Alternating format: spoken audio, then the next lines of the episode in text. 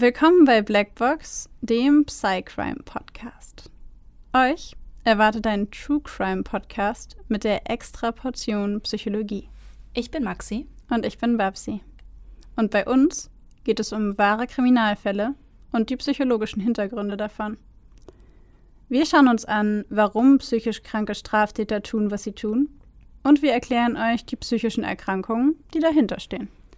Einige unserer Fälle beinhalten ziemlich viel Gewalt, sowohl psychische, physische als auch mal sexuelle. Manchmal sind sie sehr detailreich beschrieben und oft auch nichts für schwache Nerven. Deswegen empfehle ich euch, auf eure Emotionen zu achten und sollte es euch zu viel werden, schaltet ihr besser ab. Wir haben euch gewarnt. Ab und zu passiert es auch, dass wir bei der Aufnahme lachen oder eine Bemerkung machen. Das ist nie respektlos gemeint. Das liegt eher daran, dass wir sehr tief in der Materie drinstecken und das alles mit Humor ab und zu mal ein bisschen auflockern. Also bitte nicht falsch verstehen. Normalerweise fangen unsere Folgen mit einem Babsi, kennst du diesen Film schon? Oder Maxi, kennst du dieses Lied? Und es ist dann immer was Passendes zu dem Fall, der dann anschließend kommt.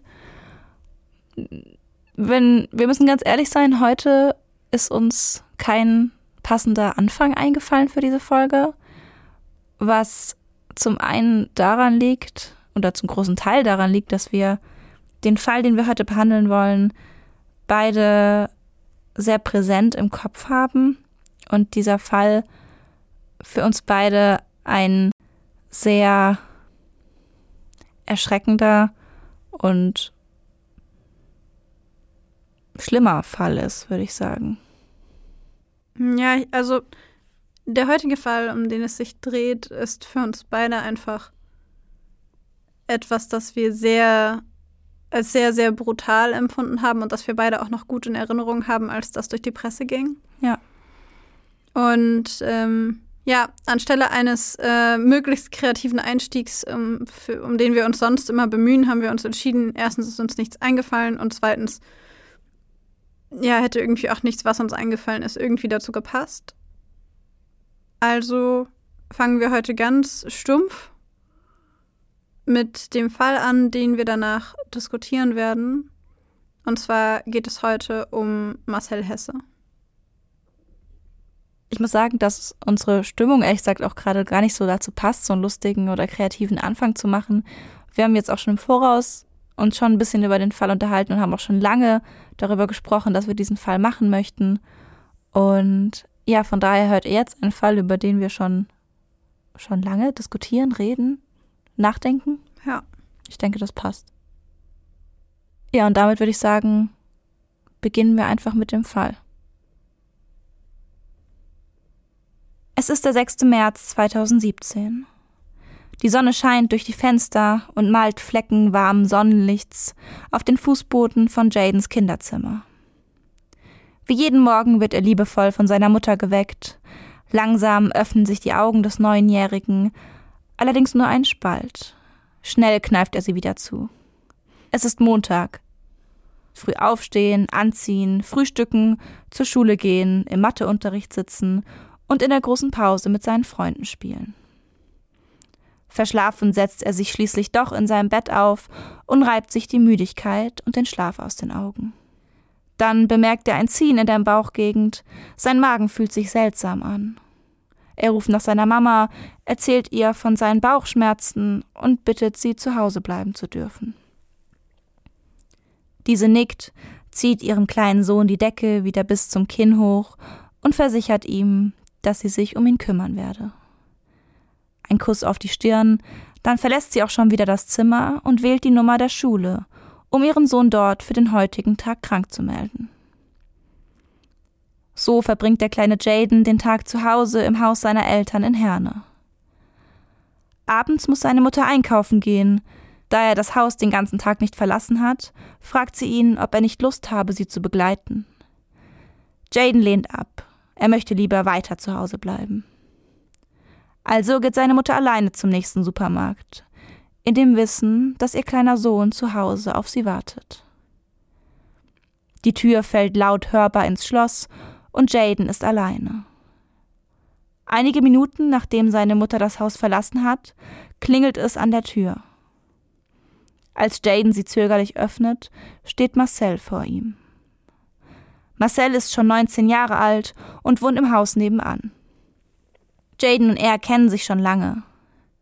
Marcel redet nie viel, aber er ist immer freundlich zu Jaden. Auch jetzt ist er nett, fragt Jaden, ob dieser ihm mit einer Leiter im Keller helfen könne. Er sei alleine und brauche Unterstützung. Jaden überlegt kurz. Eigentlich hat er seiner Mutter versprochen, im Haus auf sie zu warten. Doch Marcel wohnt ja nebenan. Es sind 20 Meter bis zur Haustür der Familie Hesse. Und eine Leiter aufstellen müsste ja schnell gehen. Kurz entschlossen stimmt der kleine Junge zu und zieht die Haustür hinter sich zu, um Marcel in das Nachbarhaus zu folgen. Es sind nur 20 Schritte bis zur Fleiterstraße 30c, Marcells Zuhause. Die beiden betreten das Haus und steigen die Treppenstufen hinab in den Keller. Einige Zeit später kehrt Jadens Mutter nach Hause zurück. Sie öffnet die Haustüre und ruft nach Jaden. Keine Antwort. Als er auch beim zweiten und dritten Mal nicht antwortet, beginnt sie ihn zu suchen. Je länger die Suche andauert, desto größer wird ihre Sorge.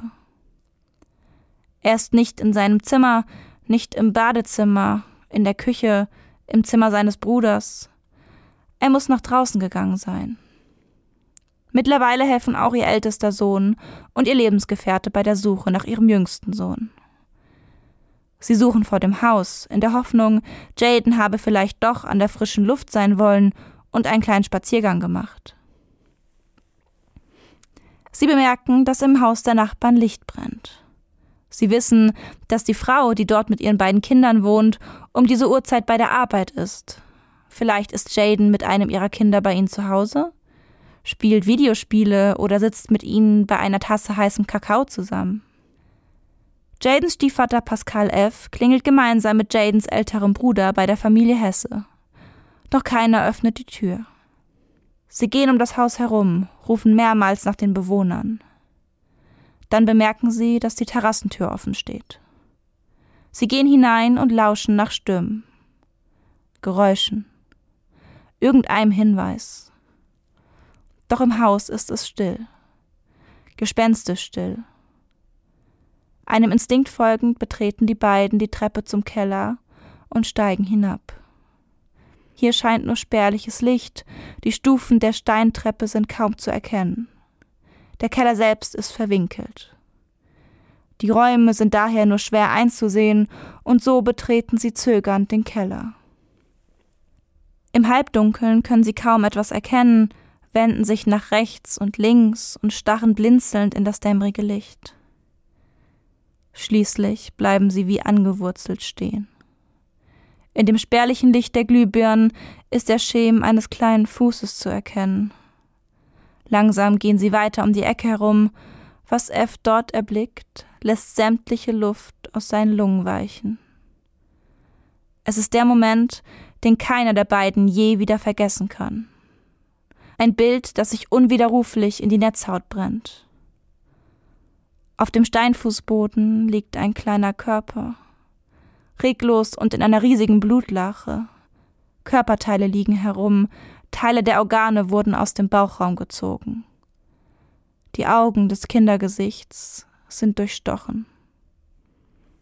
Ein Schrei dringt aus dem Nachbarhaus nach außen. Dann noch einer. Dann ist eine zweite Stimme zu hören. Es ist die Stimme von Jadens älterem Bruder. Er stürzt aus dem Haus der Familie Hesse, rennt auf die eigene Haustür zu und dabei direkt seiner Mutter in die Arme, die in diesem Moment, durch die Schreie alarmiert, auf den Hof tritt. Seine Augen sind weit aufgerissen, sein Gesicht weiß. Seine Stimme überschlägt sich, als er sagt, Jaden liegt im Keller, alles ist voller Blut. Ich glaube, er ist tot. Kurz darauf geht ein Notruf bei der Polizei und dem Notdienst ein. Sofort machen sich beide auf den Weg. Während sie mit Blaulicht durch die Straßen von Herne rasen, ist der Täter schon auf der Flucht. Mit schnellen Schritten entfernt sich Marcel Hesse, der 19-jährige Nachbarsjunge, vom Tatort. Seine Hände zittern noch immer vom Adrenalin, das durch seine Adern pulsiert. Die Bilder des kleinen Jaden, wie er auf dem Boden liegt, schreit, versucht sich zu wehren, schießen durch seinen Kopf. Er holt sein Handy raus und öffnet die Galerie. Da sind sie, die Bilder, die er als Andenken an seine Tat geschossen hat. Bilder, auf denen Jaden zu sehen ist, wie er blutüberströmt am Boden liegt und vermutlich gerade die letzten Male Luft holt. Bilder, die den ganzen Schrecken und die Grausamkeit, die Marcel Hesse bei diesem Mord an den Tag gelegt hat, verdeutlichen.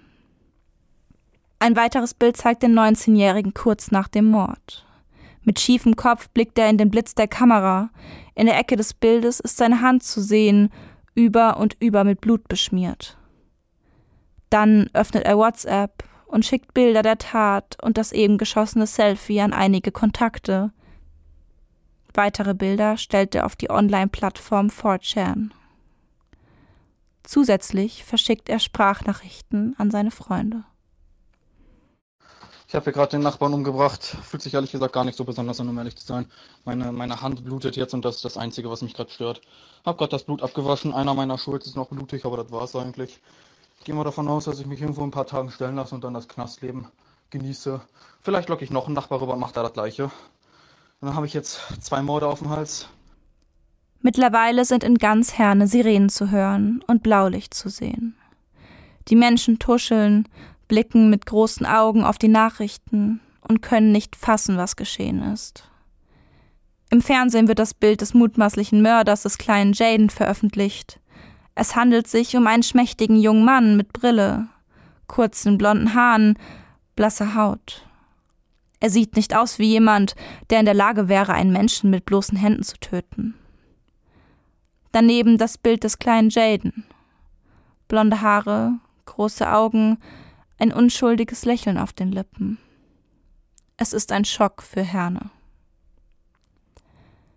Währenddessen klingelt Marcel bereits bei einem ehemaligen Mitschüler, mit dem er sich immer gut verstanden hat. Christopher ist ein junger Mann mit dunklem Haar und einer kleinen Brille, ein gutmütiger Typ, groß, massig, der sich über den unerwarteten Besuch freut. Marcel berichtet ihm von einer angeblichen Trennung seiner Eltern und einem damit zusammenhängenden Umzug, mit dem er sich noch nicht anfreunden könne und deswegen für zwei bis drei Tage eine Unterkunft suche. Der 22-jährige Christopher ist gerne bereit, einem Freund in Not zu helfen und nimmt Marcel in seiner kleinen Wohnung, in der er gemeinsam mit seiner geliebten Katze Lilly wohnt, auf. Den folgenden Abend verbringen die beiden mit ihrer gemeinsamen Leidenschaft Yu-Gi-Oh! und dem Schauen von Anime-Filmen, bis sie irgendwann spät in der Nacht einschlafen. Am nächsten Morgen wacht Chris vor Marcel auf. Verschlafen greift er nach seinem Handy und entsperrt das Display. Sofort blinkt eine Eilmeldung auf. In Herne sei ein Kind getötet worden, der Täter sei auf der Flucht. Er öffnet den Link und auf einmal füllt Marcells blasses Gesicht sein Display aus. Darunter ist sein Name zu lesen und die Information, dass es sich bei dem Täter auf der Flucht um diesen jungen Mann handele, um den Mann, der gerade tief und fest auf Christophers Couch schläft. Christopher kann das kaum glauben. Kurzerhand weckt er Marcel und zeigt ihm sein Handy. Er fragt ihn, ob das wahr sei, ob er tatsächlich den Nachbarsjungen erstochen habe. Marcel blickt ihn an, mit unschuldigem Gesicht, greift langsam in seine Hosentasche, wohl um den Artikel selbst auf Facebook zu sehen. Doch statt seines Handys zieht er ein Messer aus der Hosentasche. Blitzschnell sticht er das erste Mal zu und dann wieder und wieder. Christopher versucht zu fliehen, doch er kommt nur bis zur Wohnungstür. Noch bevor er sie öffnen kann, bricht er davor zusammen. Unter seinem Körper bildet sich eine riesige Blutlache. Marcel sieht ungerührt zu ihm herab. Dann fragt er ihn nach der PIN-Nummer seines Kontos und verspricht, einen Krankenwagen zu rufen, sobald Christopher ihm den PIN verraten hat. Dieser tut, was von ihm verlangt wird. Doch Marcel unternimmt nichts. Er ruft keinen Krankenwagen. Er hilft dem 22-jährigen Opfer nicht. Er blickt nur weiter auf ihn herab, lacht ihn aus, hebt das Messer und sticht weiter auf den Schwerverletzten ein. Insgesamt 68 Mal. Dann ist er tot.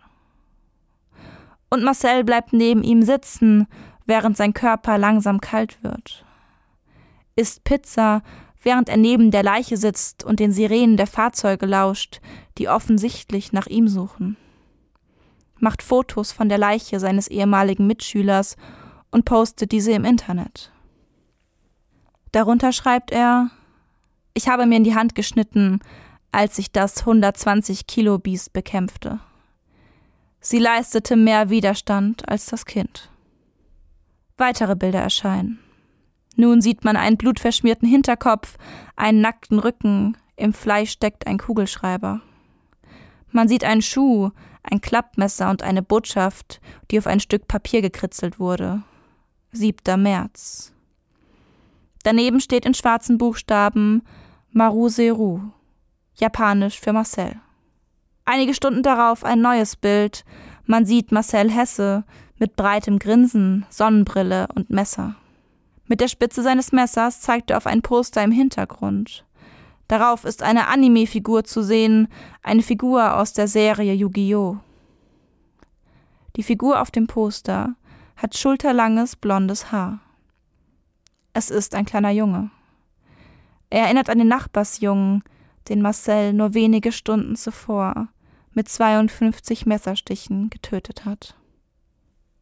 Nach einigen Tagen jedoch ist Marcel es leid, sich in der Wohnung eines Bekannten zu verstecken. Außerdem hat er hier kein Essen mehr und die Leiche von Christopher stinkt mittlerweile so sehr, dass nicht mal Deo hilft. Das teilt er zumindest seiner mittlerweile wachsenden Online-Community mit. Dort teilt er auch mit, dass heute Abend um 21 Uhr etwas Großes geschehen werde. Das große Finale stehe kurz bevor. Auf der ganzen Welt sitzen User an ihren Bildschirmen und verfolgen den Countdown, den Marcel Hesse auf Fortran geteilt hat. Noch 38 Minuten. Marcel steht auf, holt sein Feuerzeug raus und zündet die Bettlaken an. Bevor die Flammen ihn erfassen können, verlässt er die Wohnung und begibt sich mit einem Regenschirm und einem Sack Zwiebeln in den Händen in den 200 Meter entfernten Imbiss Thessaloniki Grill.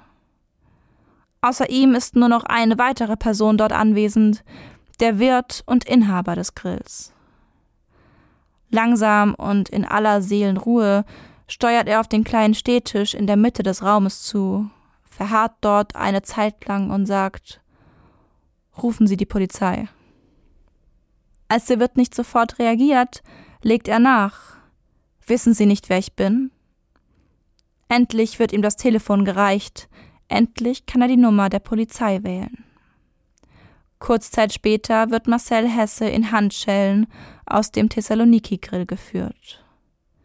Der Regenschirm und die Zwiebeln, die er gerade noch bei sich hatte, liegen nun vergessen auf dem Boden. Es ist 21 Uhr. Schnell macht sich die Nachricht auch auf 4chan breit. Marcel Hesse hat, wie versprochen, abgeliefert. Die ersten Bilder der Festnahme fluten das Netz. Die User, die die Geschichte in den letzten drei Tagen online verfolgt haben, feiern Marcel als Ehrenmann, als jemanden, der sein Wort hält, der hält, was er verspricht. Als sie auf den Bildern des Thessaloniki-Grills die Zwiebeln und den Regenschirm erkennen, bricht erneuter Jubel los. Die Anime-Fangemeinde erkennt in diesen zurückgelassenen Gegenständen bekannte Spielkarten. Sie erkennen die Karte Regen der Gnade und aufblühende Blumenzwiebel, zwei Karten der Yu-Gi-Oh! Reihe. Marcel ist einer von ihnen. Im Polizeirevier gesteht Marcel bereitwillig die Morde an Jaden und Christopher. Wirkt, wie in seinen Sprachnachrichten zuvor, abgeklärt und ohne Emotionen. Der 19-Jährige legt eine Eiseskälte an den Tag, die sogar erfahrenen Beamten das Blut in den Adern gefrieren lässt. Am 8.9.2017 beginnt dann die Verhandlung vor dem Bochumer Landgericht. Auf der Anklagebank sitzt der schmächtige Marcel, 1,67 Meter groß und 58 Kilo schwer. Er starrt auf seine Hände und blättert in den Akten, die vor ihm auf dem Tisch liegen, und schweigt. Er schweigt den ganzen Prozess über, äußert sich nicht einmal zu den Vorwürfen. Dies ist auch ganz im Sinne seines Verteidigers, der aus Respekt vor den Hinterbliebenen keine Aussage zulassen möchte. Später gibt er an, sein Mandant zeige keine Reue, es sei schwer, den kalten Ausführungen zuzuhören, die er wie ein Diktat in der Schule herunterbete. Dies habe er den Eltern, Geschwistern, Freunden und weiteren Angehörigen ersparen wollen. Denn jemanden umzubringen, das ist in Hesses Augen nur eine Abfolge von Bewegungen, nicht mehr. Neben vielen anderen Zeugen wird auch die Mutter von Marcel Hesse im Gerichtssaal angehört. Sie ist sichtlich schockiert über die Taten ihres Sohnes. Bezüglich seiner Kindheit berichtet sie, Marcel sei bereits früh mit ADHS diagnostiziert worden. Des Weiteren sei ihr Sohn gemobbt worden, habe während der Pausen vor sich hingestarrt, blieb in seiner eigenen Welt. Spielte Videospiele in seinem Zimmer, darunter meist Ego-Shooter sein Online-Nickname Outside Boy. Seine Zeit verbrachte er neben den Videospielen mit dem Zerschlagen von Pflanzen mit Hilfe eines Bambusschwerts, das er unter seinem Bett hortete wie einen Schatz. Wenn er es im Garten gegen die Büsche schwang, so erinnert sich die Mutter von Marcel, habe er sich vorgestellt, Teil seiner Lieblingsanime-Serie Yu-Gi-Oh! zu sein. Er sei dann ein Soldat gewesen, ein junger Krieger, der im Namen der Ehre Duelle bestritt. Er lernte Japanisch, las Animes und Mangas und sammelte japanische Zeremoniemesser. Er habe nie Freunde gehabt, habe sie und auch seine Schwester immer wieder aufs härteste beschimpft. Seine Schwester habe sie sogar mehrfach vor ihm gewarnt. Sie sei schon lange der Meinung gewesen, dass er gefährlich sei, und das sowohl für sich selbst als auch für andere. Anhaltspunkte dafür habe sie genug gehabt. Neben regelmäßigen Wutausbrüchen in der Schule, wo er einen Mitschüler bis auf den Knochen in den Arm gebissen haben soll, habe ihr Bruder bereits in jungem Alter ihren Hamster getötet und zerlegt. Vor einigen Monaten habe er sich endlich seinen Traum erfüllen und zur Bundeswehr gehen wollen, sei jedoch wegen mangelnder Verhaltensstabilität abgelehnt worden. Dies habe ihn schwer getroffen, habe er doch zuvor monatelang hart trainiert. Diese mangelnde Verhaltensstabilität zeige Marcel schon seit lange. Daher habe er sich zwischen 2007 und 2010 bereits in psychologischer Behandlung befunden. Die zuständige Behandlerin von damals berichtete, Marcel habe Gefühle und soziale Interaktionen weder richtig deuten noch wiedergeben können Außerdem habe er sich schnell bedroht gefühlt und andere Menschen beleidigt oder angegriffen. Am 31.08.2018 wird das Urteil im Fall Marcel Hesse gesprochen. Es lautet lebenslang mit Vorbehalt der Sicherungsverwahrung besondere Schwere der Schuld. Damit ist Marcel Hesse ein Einzelfall. Trotz seines jungen Alters wurde er nach dem Erwachsenenstrafrecht verurteilt. Zusätzlich wird die Sicherungsverwahrung vorbehalten, was nur selten verhängt wird. Doch das halten die Richter und die Staatsanwaltschaft angesichts der grausamen Taten des Angeklagten für gerechtfertigt. Zwei Gutachter attestieren Hesse eine volle Einsichts- und Steuerungsfähigkeit. Damit war er zu allen Tatzeitpunkten voll schuldfähig. In 20 bis 25 Jahren hat er die Möglichkeit, nochmals von einem Gutachter auf seine Gefährlichkeit untersucht zu werden. Ob er dann weiter im Gefängnis bleibt, den Rest seines Lebens in Sicherungsverwahrung verbleibt oder eine Chance auf Entlassung hat, kann an diesem Tag im August 2018 niemand sicher sagen. Marcel Hesse ist für mich immer wieder immer wieder ein Fall, bei dem mir so viele Fragen kommen und der mich immer wieder erschreckt und der mir immer wieder an bestimmten Stellen den Magen umdreht. Es ist. Ich. Ich finde diesen Fall so furchtbar und gleichzeitig so interessant, weil er ein solches Ausnahme, ein, eine solche Ausnahme darstellt diese ganze, die Kombination von dem, was er getan hat, mit dem, wie er sich verhalten hat, wie er reagiert hat, sein Alter ähm, und auch der Urteilsspruch, alles mehr als ungewöhnlich. Und das meine ich nicht positiv. Total. Ich muss sagen, das, was mir am meisten, mich am meisten erschreckt an diesem Fall immer, ist diese emotionale Kühle, wie er an die Taten rangegangen ist und auch wie er darüber spricht und wie er das alles im Internet breitgetreten hat. Das ist so, das ist so nicht nachvollziehbar für mich und so erschreckend, dass einmal diese schrecklichen Taten gemacht werden und dann sich daraus eine Bühne gebaut wird. Ehrlich gesagt hat mich das zwar schockiert, aber weniger. Weil, wenn wir berücksichtigen oder wir uns vorstellen, dass er selber massiv Richtung antisozial narzisstisch, möglicherweise sogar Richtung Psychopathie geht, dann überrascht mich das nicht so sehr.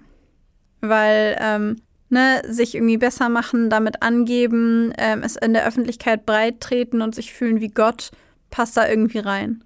Es passt voll rein. Ich finde es nur.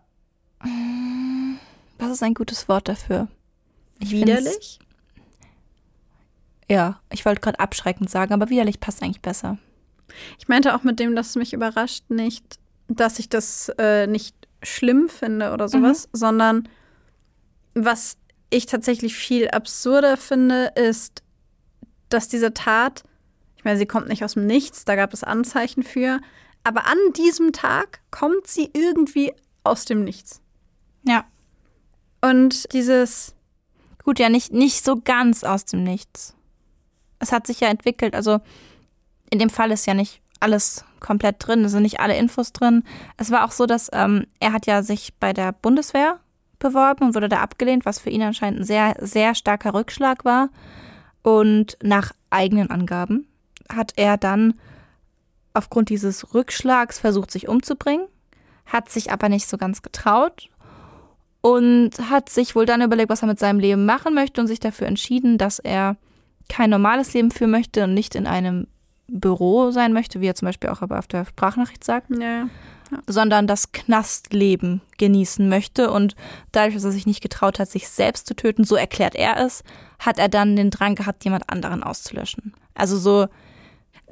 Alles, das, das, das kann ich alles in Anführungszeichen nachvollziehen. ja. Ähm, aus dieser sehr verqueren Sicht auf die Welt. Mhm. Was ich meinte war, der Nachbarsjunge, mhm. der in den Keller gelockt wird. Mhm. Ähm, gut, wenn man sich fragt, warum, möglicherweise einfach easy to get quasi, also leicht, äh, leichter zu bekommen. Ja.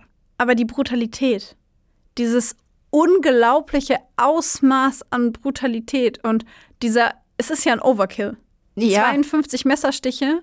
Und in den Sprachnachrichten sagt er ja auch noch irgendwie, er würde ihm, ne, die Gedärme würden sich komisch anfühlen. Ja, ja, das ra rausgezogen. Das kommt für mich aus dem Nichts. Es hätte für ein Knastleben vollkommen gereicht, ihn umzubringen. Ja. Und das ist eine, eine, eine innere Entwicklung, die in diesem Ausmaß ja so nie zum Tragen gekommen ist, offensichtlich, nicht in dieser Extreme, Mhm. die mich massiv schockiert. Dieses überaus brutale, gewalttätige, grausame.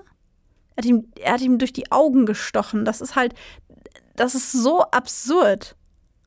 Das ist so ein Ausmaß an Gewalt und, und das in Kombination mit dem Präsentieren und durch die Gegend und zum nächsten und so krank. Aber das hat mich unfassbar schockiert. Ja.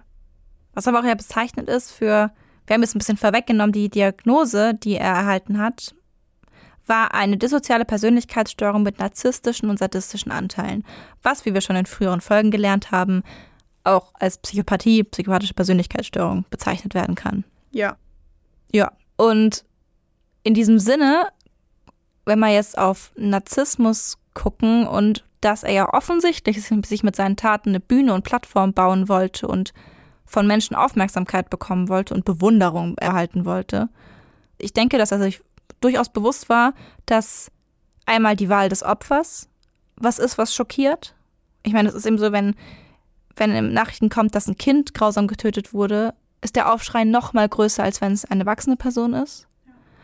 Und dann das Ausmaß an, an Tötung, dass es nicht reicht, nur zu erstechen, sondern dass auch die Augen durchstochen sind, dass auch die Innereien aus der Bauchhöhle gezogen werden. Das ist alles sowas Darstellendes, Präsentierendes. Schaut hier drauf, schaut, wie krass das ist, schaut, schaut wie, wie schlimm ich bin. ich bin. Ja.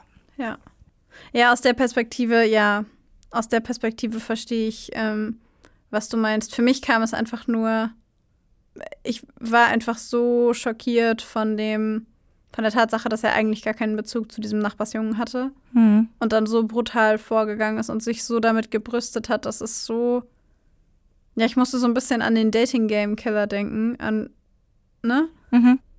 Weil ich dachte, der hat sich auch nach außen hin so dargestellt. Allerdings, und das finde ich ganz krass, ähm, er hat sich nach außen hin ja, also Marcel Hesse hat sich nach außen hin ja als den gewalttätigsten, blutrünstigsten, eiskaltesten Mörder hingestellt mit Absicht und hat gar nicht versucht, irgendwie nach außen etwas anderes zu sein.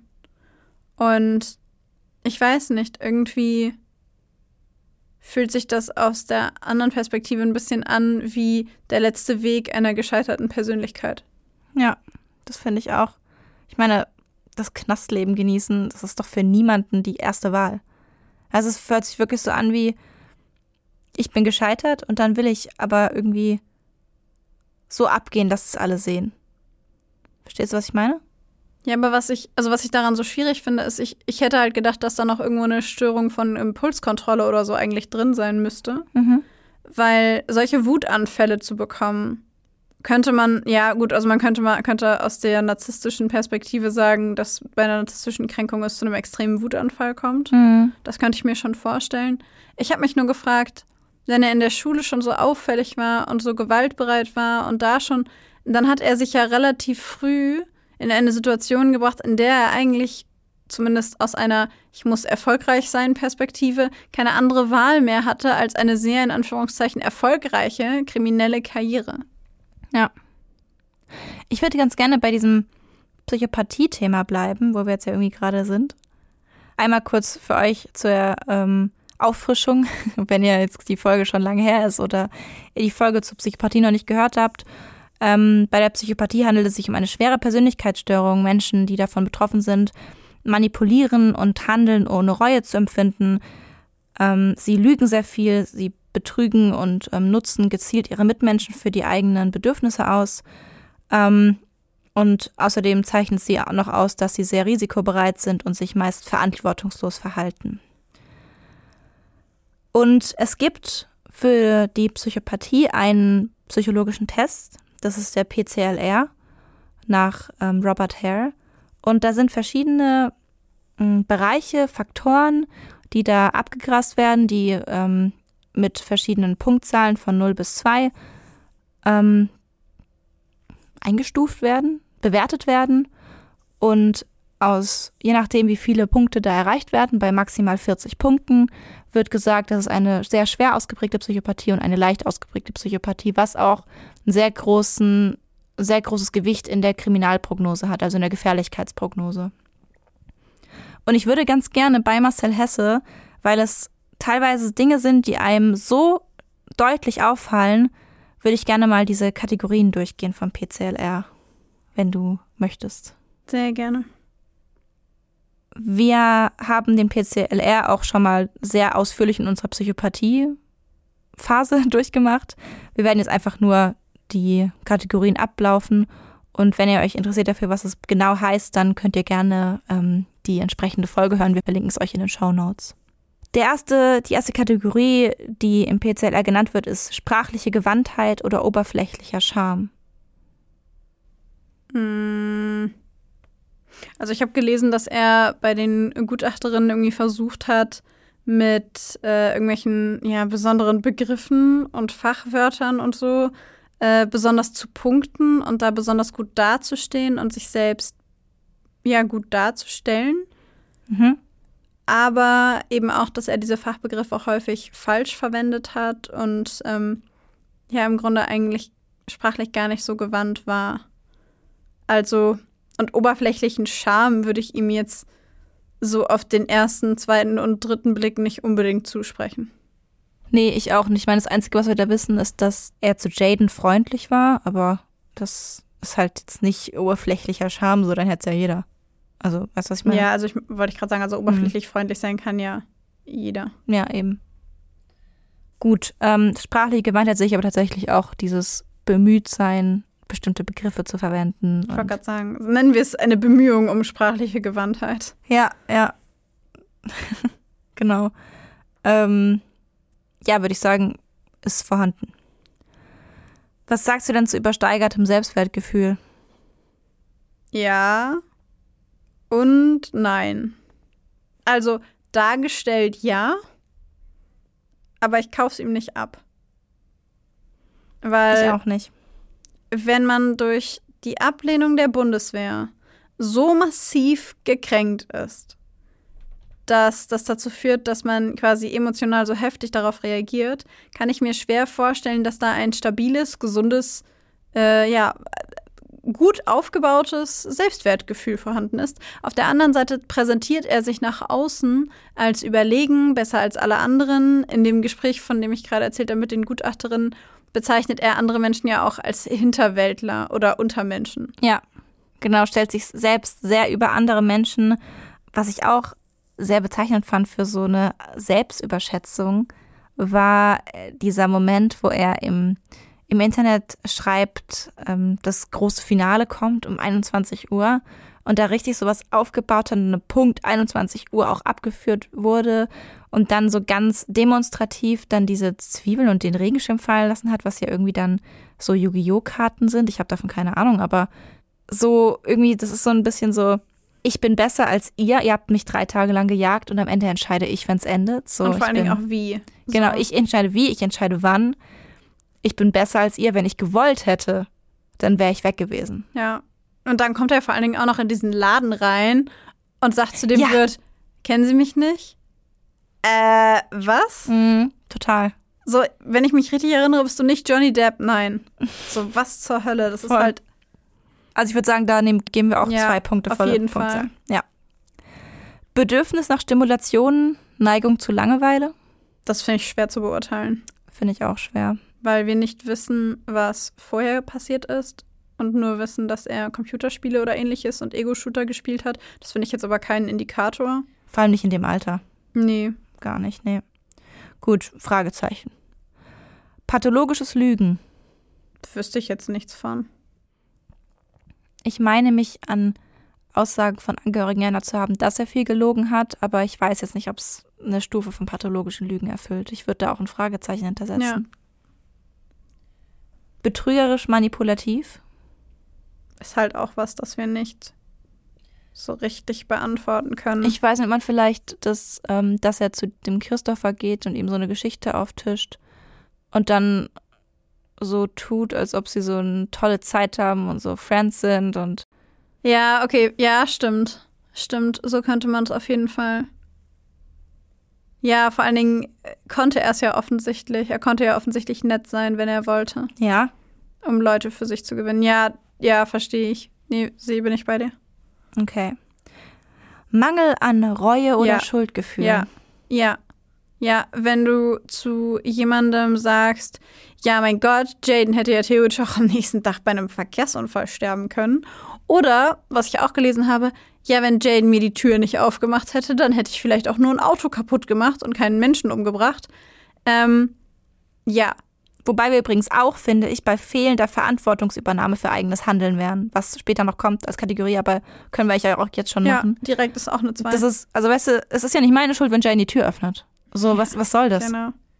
Das erinnert mich ein bisschen an den Typen, von dem du mal erzählt hast, der äh, jemand anders auf der Straße so lange provoziert hat, bis der Mhm. ihm eine Ohrfeige gegeben Ja, hat. ja. Und daraufhin gesagt hat, ja, mein Gott, was schlägt der mich auch? Ja.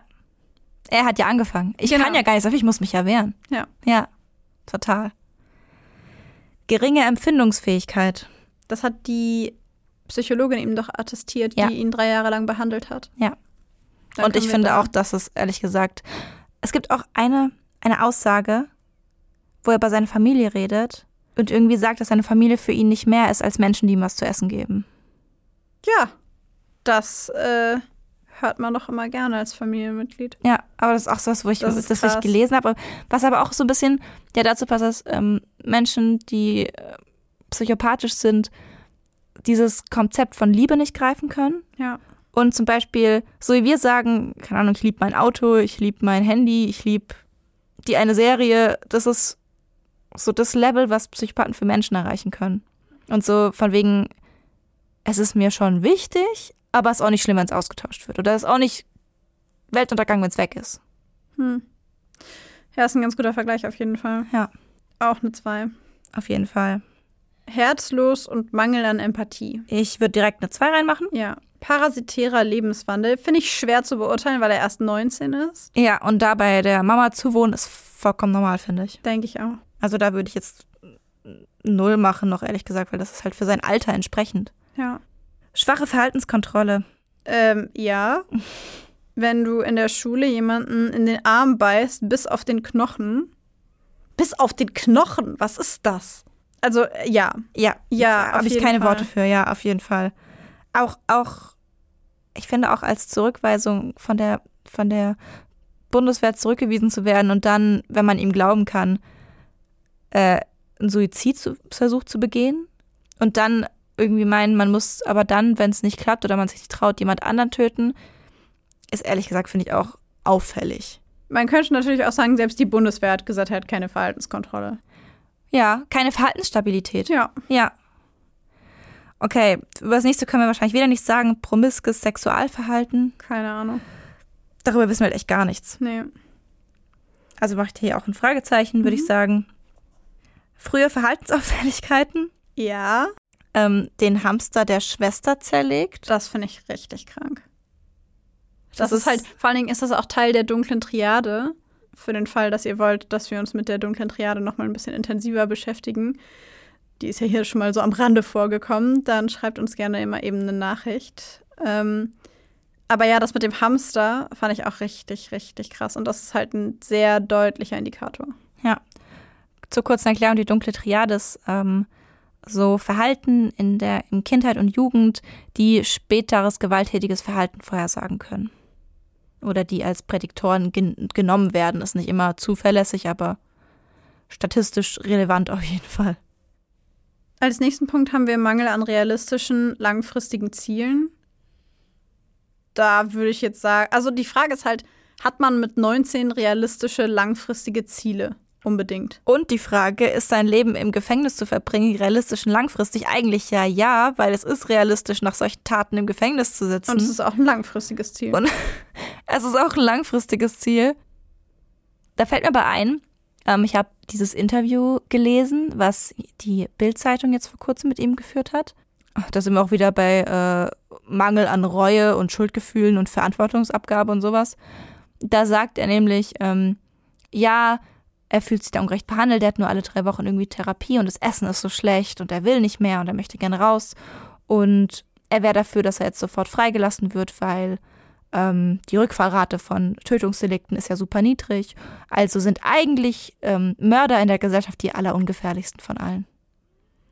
Wieder ein Moment, in dem ich nicht laut sagen kann, was ich gerne sagen würde, weil es sich um eine Audioaufnahme und einen Podcast handelt. ja, ähm, Also von daher würde ich vielleicht sogar sagen, Mhm. es ist vielleicht ein- auch nicht so ein realistisches Ziel, weil er ja, sein Plan ist, das Knastleben zu genießen und realistisch gesehen, du genießt das Knastleben nicht. Es Na ist ja. nicht schön, dein Leben im Knast zu verbringen. aber für die damalige Zeit war es ein realistisches und ein langfristig, also ein erreichbares. Realistisch, weil erreichbar und Ja. langfristig ein Ziel. Null? Oder eine Eins vielleicht? Wollen wir es vielleicht rauslassen mit Fragezeichen, weil ich finde das, also eine Null, ich weiß nicht, vor allen Dingen ganz viele Leute haben mit 19 auch noch kein Ziel. So. Das stimmt auch wieder, ja. Was mit Sprunghaftigkeit? Hm.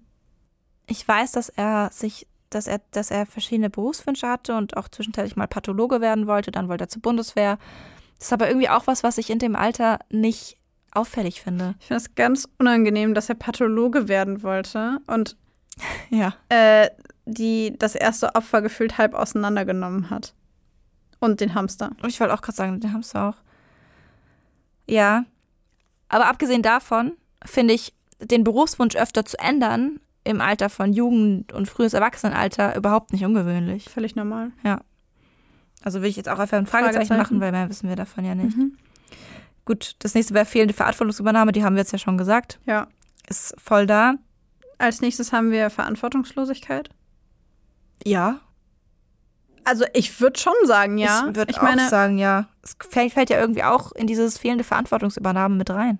naja, ganz allgemein. Ich meine, wenn du mit 19 in deinem Leben einen Wunsch hast und das ist die Bundeswehr, ich meine, gut, er hat sich dafür beworben, insofern hat er Verantwortung für sein Leben übernommen, Mhm. wurde dann aber abgelehnt. Ähm, also an sich finde ich es verantwortungslos allein oder finde ich ihn verantwortungslos allein wegen der Dinge, die er getan hat. Auf jeden Fall. Verantwortungslos in so vielen Bereichen, auch in dem Hinblick, dass er ja auch keine Verantwortung für seine Familie übernimmt, was es für seine Familie bedeutet, wenn er solche Dinge tut, was es für die Familie der Opfer bedeutet, was es für die Opfer bedeutet. Ja, Er er übernimmt ja übernimmt nicht für nichts Verantwortung. Ja, genau, für gar nichts. Ja. ja. Dann haben wir die fehlende Verantwortungsübernahme für das eigene Handeln. Da haben wir ja vorhin schon gesagt, geben wir eine 2. Viele kurzzeitige eheähnliche Beziehungen sind mit 19, glaube ich, relativ schwierig zu beurteilen. Ja. Also Fragezeichen. Dann als nächstes Jugenddelinquenz, also straffälliges oder ja, straf, straffälliges Verhalten im äh, Jugendalter. In Armbeißen bis auf den Knochen? Er war 19, als er einen Doppelmord begangen hat. Mit 19 ist man offiziell eigentlich noch nicht erwachsen. Das stimmt, ja. Also zumindest nicht im Strafrecht. Ja, aber ich würde auch das mit dem Arm auch dazu nehmen. Weil Auf obwohl es Fall. nicht irgendwie verurteilt wurde, ist das Körperverletzung. Einen Hamster auseinandernehmen, Tierquälerei. Auf jeden auch- Fall. Also ich würde sagen eine 2. Ja. Widerruf einer bedingten Entlassung. Es gab bisher keine. Ja. Also da ist das erste Mal, dass wir eine Null geben. Hey. Und kriminelle Vielseitigkeit. Das waren eigentlich immer Gewaltdelikte. Von denen wir wissen. Hm. Mm, ja. Ja, stimmt schon. Ich weiß nicht, ob es mit reinzählt. Wobei, hat er den, die Kontodaten von Christopher eigentlich benutzt? Ist nicht bekannt, das weiß ich nicht. Dann würde auf jeden Fall nämlich noch Diebstahl mit dazukommen und Nötigung und sowas. Ja, das stimmt. Oh, und eigentlich hat er doch, er hat doch auch in einer Sprachnachricht gesagt, eigentlich wollte ich ein Mädchen vergewaltigen. Ich meine, hat das ja, gemacht. aber da weiß man aber- halt auch nicht, ob er es einfach nur gesagt hat, weil er dachte, es wäre cool. Ja, oder nochmal so schockierender als. Ja. Ja, ja, ja, stimmt. Auch Fragezeichen? Ja. Hm.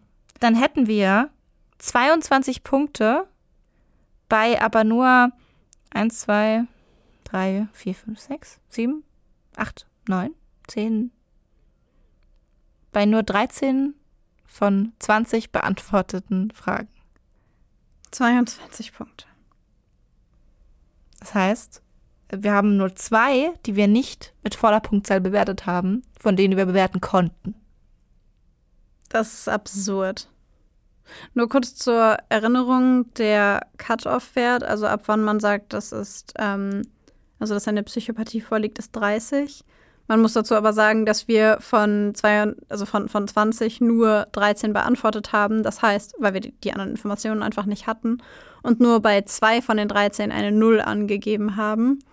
Ähm, das heißt, es ist auf jeden Fall davon auszugehen, dass er ja entweder in der späteren Entwicklung seines Lebens ähm, in Freiheit noch äh, einen Score entwickelt hätte, oder man kann es zumindest vermuten, der über die 30 gegangen wäre, oder dass er selbst im Gefängnis einen solchen Score noch ja, knacken würde, in Anführungszeichen, oder dass er es bereits tut, Ja, weil wir die Informationen einfach nicht haben. voll. Aber ich meine auch, das Gefängnis ist ja auch ganz ehrlich der beste Brutkasten für sowas. Also ich meine, damit meine ich nicht, dass es, dass er nicht dahin gehört. Auf jeden Fall, das ist die einzige Möglichkeit gewesen und ist die einzige Möglichkeit bei jemandem, der so gefährlich ist. Aber ich sage nur, es ist nicht. Es ist jetzt kein Umfeld, wo diese Verhaltensstörung besser wird. Nicht unbedingt, nee. Mal abgesehen davon, dass halt, also antisoziale mit Mhm. narzisstischer kombiniert mit sadistischen Elementen ist halt auch einfach eine Diagnose, bei der so ein bisschen Therapie ab und zu mal, also selbst wenn du da regelmäßig Therapie machst und da echt mit harten Bandagen rangehst, ist das unfassbar schwer, Ja. wenn überhaupt. Naja, weil das ist ja. Gehst du denn mit der Diagnose mit? Ja. Mit der dissozialen, meinst du? Ja, genau, mit der antisozialen, mit Narzissmus etc. etc. Ähm, ich muss sagen, dass ich beim Sadismus mir nicht ganz sicher bin, weil ich an dem Fall keine sexuelle, also weil ich bei ihm nichts Sexuelles mitbekommen habe. Also Sadismus ist ja das Empfinden von sexueller Lust beim Quälen mhm. und Foltern und Töten von Menschen. Ähm, das habe ich jetzt bei ihm nicht gesehen, aber es sind ja auch nicht alle Informationen da, ne? Vielleicht war sein Sexualleben sadistisch geprägt. Von daher, bei dem Sadismus weiß ich jetzt zu wenig darüber, um da voll mitgehen zu können, aber narzisstisch, dissozial, ja. Ja, bei dem Sadismus war ich mir auch nicht ganz sicher, aber wir wissen ja auch nicht genau, wie das abgelaufen ist.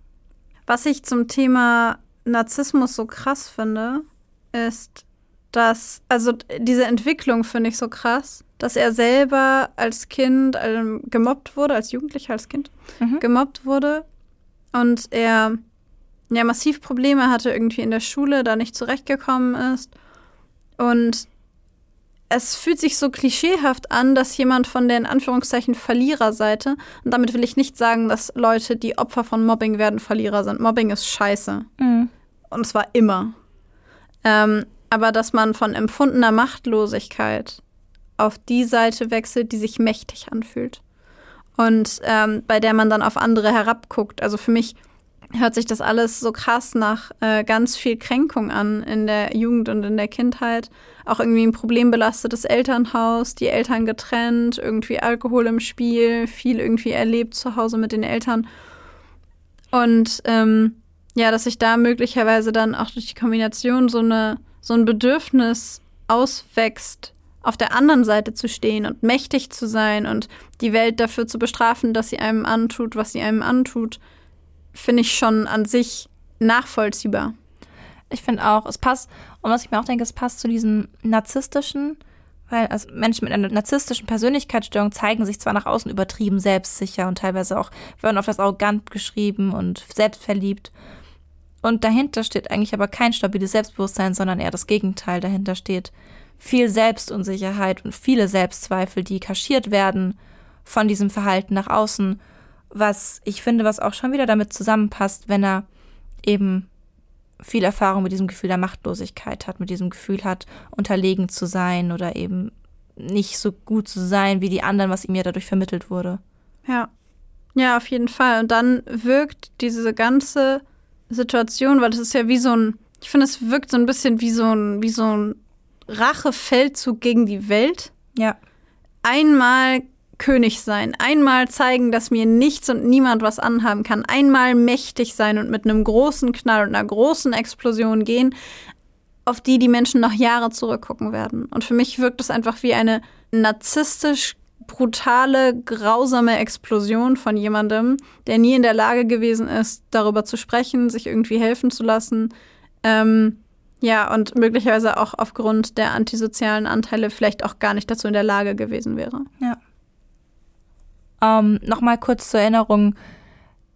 Wir sagen es ja ganz oft, aber irgendwie habe ich das Gefühl, bei dieser Folge müssen wir das nochmal sagen. Wenn wir hier sagen, dass es irgendwie nachvollziehbar, dass sich das so entwickelt hat, dann meinen wir damit nicht, dass es okay ist, dass es sich so entwickelt hat. Und wir sagen nicht, dass es okay ist, dass er diese Taten begangen hat, weil er, keine Ahnung, ganz klar gesagt, dass er halt, ist ja klar, dass er diese Taten macht, weil er gemobbt wurde. So auf gar keinen Fall.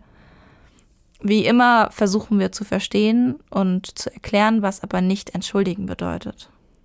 Ja, wir glauben einfach nur, dass es ein interessanter Fakt ist, dass er in einem Umfeld aufgewachsen ist, das problem- und alkoholbelastet war und dass seine Eltern sich getrennt haben, er bei seinem Vater gewohnt hat, dann bei seiner Mutter, weil äh, dann wieder bei seinem Vater, weil die Mutter ihn nicht mehr wollte und er so ein bisschen von rechts nach links geschoben wurde.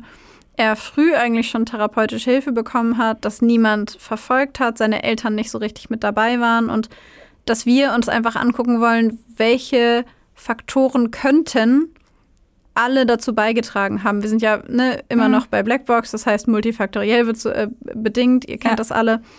Ähm, aber für uns ist einfach, stellt sich einfach die Frage, wie konnte es dazu kommen? Und wenn jemand dann aus solchen Verhältnissen kommt, dann ähm, ist das für uns Psychologen etwas, wo wir sagen, okay, äh, da könnte ein Teil davon vielleicht herkommen. Ja. Was natürlich nicht bedeutet, dass jeder, der eine schwierige Kindheit hat, eine solche Tat begeht Und was auch nicht bedeutet, dass wir das okay finden. Du hast vollkommen recht. Ich finde es auch wichtig, das an der Stelle zu sagen, weil den Fall von Marcel Hesse finden wir beide unglaublich furchtbar.